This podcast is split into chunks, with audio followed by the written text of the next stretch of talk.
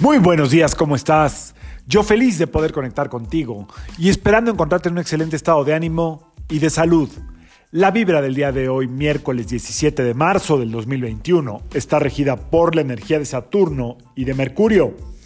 Esta vibración combinada en esta etapa de la luna, en esta etapa del invierno, tiene muchísimo que ver con definir qué semilla vamos a plantar para el día 21.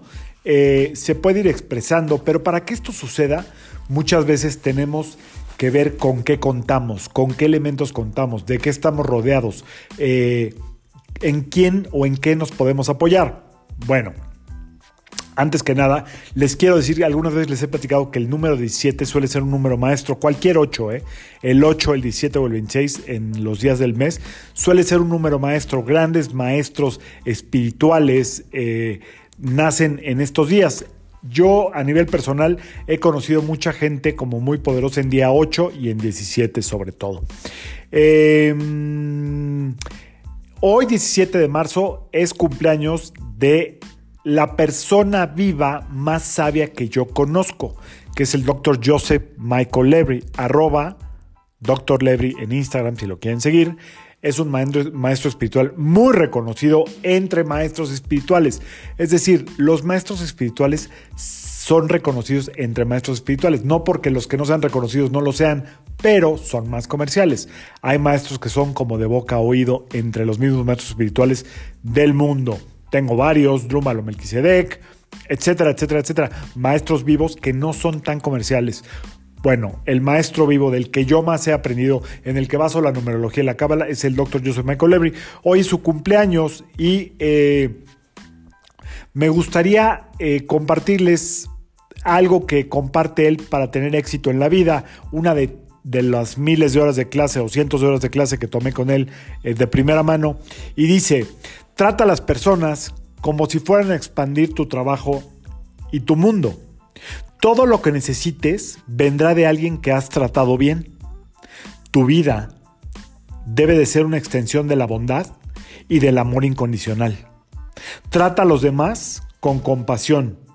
Usa tus palabras como si las personas fueran piedras preciosas ya que estas piedras, es decir, las personas, se encuentran en todos lados.